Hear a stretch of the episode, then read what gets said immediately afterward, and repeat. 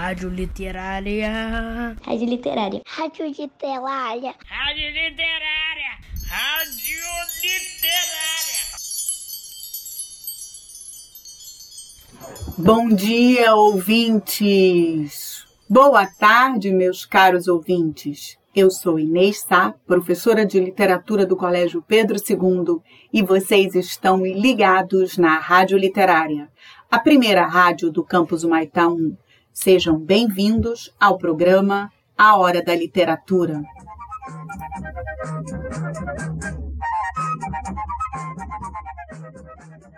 Além de Luiz da Câmara Cascudo e Silvio Romero, o Brasil também teve outro grande escritor da literatura tradicional brasileira, Antônio Figueiredo Pimentel, mais conhecido como Figueiredo Pimentel. Nasceu em Macaé, no Rio de Janeiro, em 1869 e faleceu em 1914, aqui no Rio de Janeiro. Figueiredo Pimentel foi jornalista, diplomata, poeta e romancista. Se dedicou aos estudos do nascimento da literatura infantil em nosso país, pois naquela época o que chegava por aqui eram traduções dos contos dos irmãos Grimm, por exemplo, ou Charles Perrault, além, claro, de toda a tradição oral de origem africana e indígena. Daí, Figueiredo reuniu, em quatro livros, histórias muito populares entre as crianças das primeiras décadas do século XX, lá por volta de 1900, 1910. E assim publicou Histórias da Carochinha, Contos da Baratinha, Histórias da Avozinha, Histórias do Arco da Velha.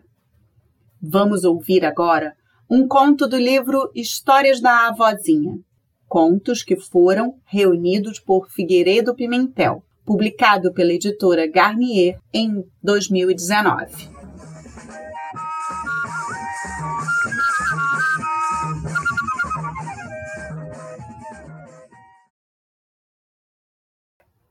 Os Três Ministros Miramil III, grande e poderoso monarca, tinha três ministros que se gabavam, se elogiavam de saber tudo quanto havia, quando não passavam de homens vulgares. Uma vez, saindo a passeio com eles, encontrou um velho que lhes tirou respeitosamente o chapéu. Quanta neve vai pela serra, disse o rei. Já é tempo dela, real senhor, respondeu o velho. Quantas vezes já queimaste a casa? Duas, real senhor. Quantas vezes tens de queimá-la? Três, real senhor. Se eu te mandar três patos, serás capaz de depená-los? Quantos mandares, real senhor. Nossa, que conversa foi essa, meus caros ouvintes? Quanta neve pela serra, quantas vezes queimaste a casa, depenar patos. Será que Miramil III, o grande e poderoso rei, perdeu o juízo?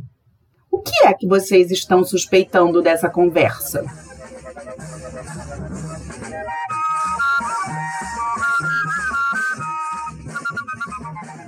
Ah, então vamos saber.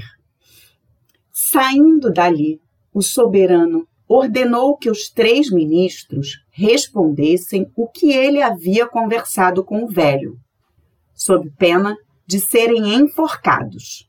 Os sabichões Pediram uma semana de espera. Leram quantos livros encontraram, mas não puderam entender o que queria dizer o rei. Resolveram, então, ir consultar o velhote às escondidas. O velho comprometeu-se a responder com a condição de lhe darem a roupa que traziam no corpo. Os ministros aceitaram. Então, despiram-se. E o velho lhes disse: Quanta neve vai pela serra quer dizer que já tenho a cabeça muito branca e por isso respondi que já era tempo dela, pois já era bem velho. Queimar a casa é casar uma filha. Portanto, quem casa uma filha gasta tanto, mas tanto dinheiro como se fosse tido um incêndio em sua casa. E os três patos para depenar são os senhores. Quando o ancião acabou de falar, apareceu o rei, que se achava escondido. Os três ministros ficaram com medo, mas o monarca sossegou-os. Não os mandou matar, condenou-os, porém, a dar bons dotes às três filhas do velho, que ainda estavam por casar.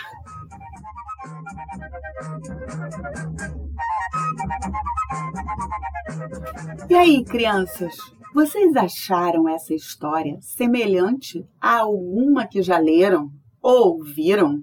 Um conto parecido com a história dos três ministros? Qual? Me falem. Eu lembrei. E você, professora Vanessa, lembrou de alguma? Ah, eu quero saber. Me contem se vocês recordaram de alguma outra história. E uma coisa, meus caros ouvintes, essa conversa foi muito enigmática. Foi ou não foi? Tal qual as adivinhas do folclore brasileiro.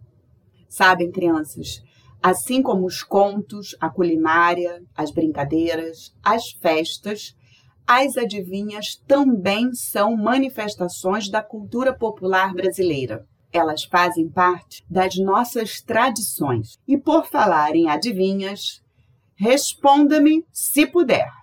O que é o que é? São luzes, mas não tem fio. São quietas e agitadas. Se dormem durante o dia, à noite passam acordadas.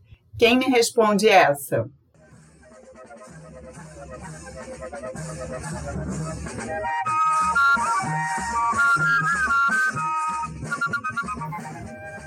Eu vou me despedindo de vocês, queridas crianças, atendendo ao pedido do Bernardo Machado, da turma 304. Ele dedicou uma música para sua mãe. Rayana, essa é do Bernardo para você. Do grupo Melim, a canção Ouvi Dizer. E vocês, meus ouvintes, continuem sintonizados na nossa rádio literária. E se quiserem dedicar uma música para alguém, já sabem, basta escrever para sua professora de literatura na plataforma. Tchau, pessoal, um beijinho.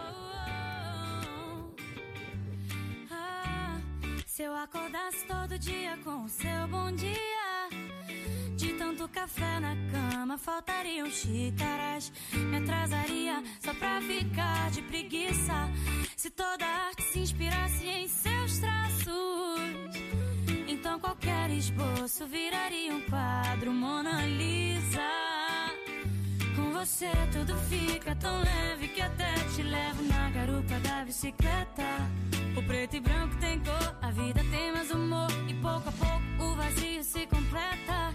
O errado se acerta, quebrado conserta. E assim tudo muda mesmo sem mudar. A paz se multiplicou, que bom que você chegou pra somar. Ouvi dizer